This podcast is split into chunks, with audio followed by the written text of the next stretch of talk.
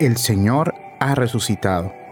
Lucas 24:34 Jesús murió por nuestros pecados y resucitó para nuestra justificación. Permaneció en la tumba como nuestro sustituto. Se levantó como nuestro representante. Murió para que podamos vivir. Él vive y nosotros viviremos a través de Él y con Él para siempre. Jesús resucitó habiendo triunfado sobre la muerte.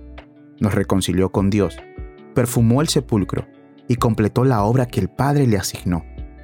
Así como Él resucitó, nosotros también resucitaremos. Como Él está en los cielos, hacia allí deberían dirigirse nuestros pensamientos, nuestras esperanzas y nuestros anhelos. Jesús ha resucitado para defender nuestra causa, administrar nuestros asuntos, cumplir sus preciosas promesas y prepararnos mansiones en la casa de nuestro Padre. El pecado fue expiado por su muerte. El cielo está asegurado por su vida. Él es nuestro hermano resucitado, ascendido y reinante. Es nuestro capitán triunfante y coronado. Reflexionemos sobre Jesús. Hablemos en su nombre y entreguémonos a Él. Él está por encima del mundo.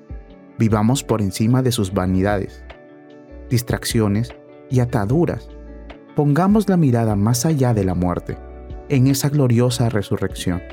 Seamos resucitados de la muerte y poseamos cuerpos que sean incorruptibles, gloriosos, poderosos y espirituales.